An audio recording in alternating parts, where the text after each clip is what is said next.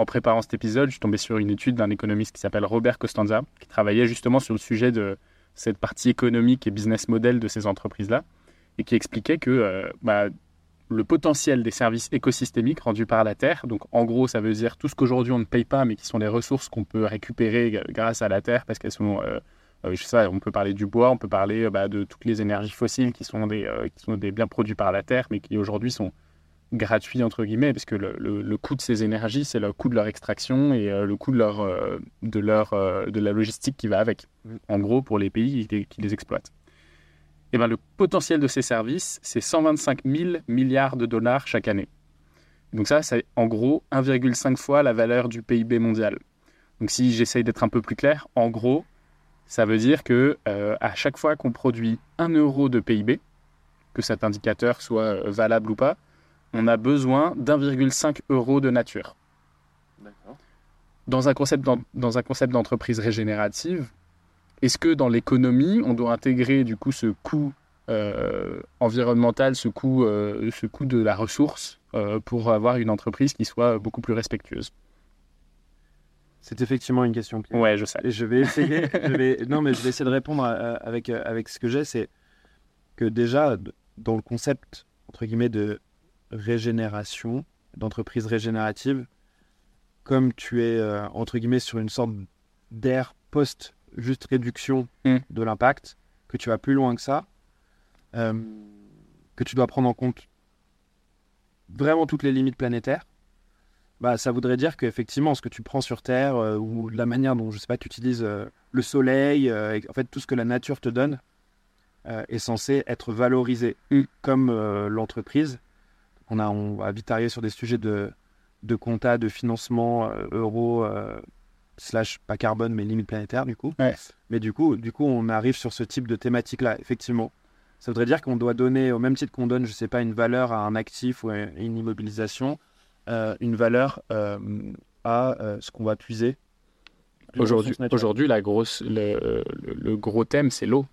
C'est-à-dire que euh, l'eau en tant que bien commun, oui, mais est-ce que euh, bah, des euh, grosses sociétés peuvent puiser cette eau pour pouvoir produire leur revenu de façon gratuite parce qu'ils ont accès à une nappe phréatique et du coup ils ont le droit de la puiser?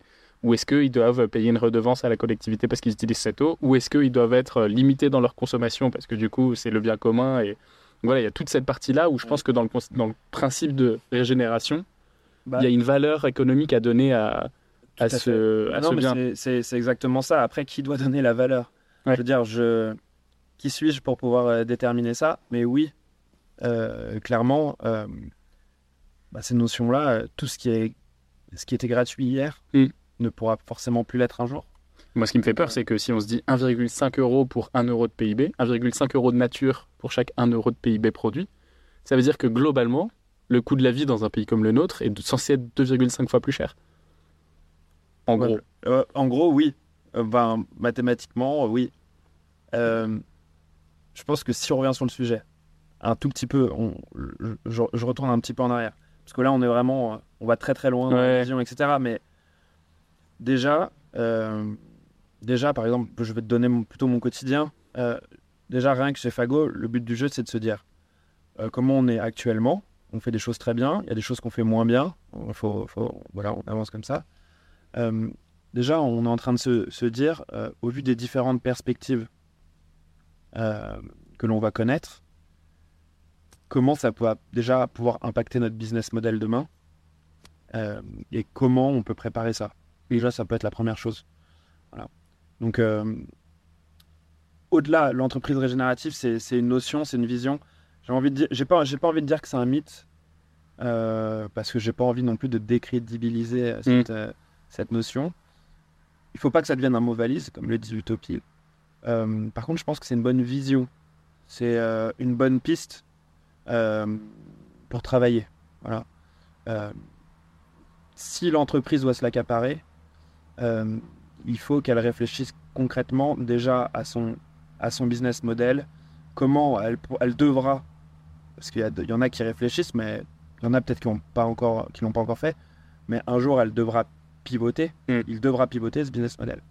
Et je pense que c'est déjà ce qui nous attend à court terme, au-delà de toutes les trajectoires, de tout ce qu'on essaye de faire pour, sur l'ère de la réduction, euh, pour arriver à cette régénération, ça, ça va être ça. Enfin, si elle existe, encore une fois, ça va être ça. C'est euh, d'abord se pencher sur son business model et avancer.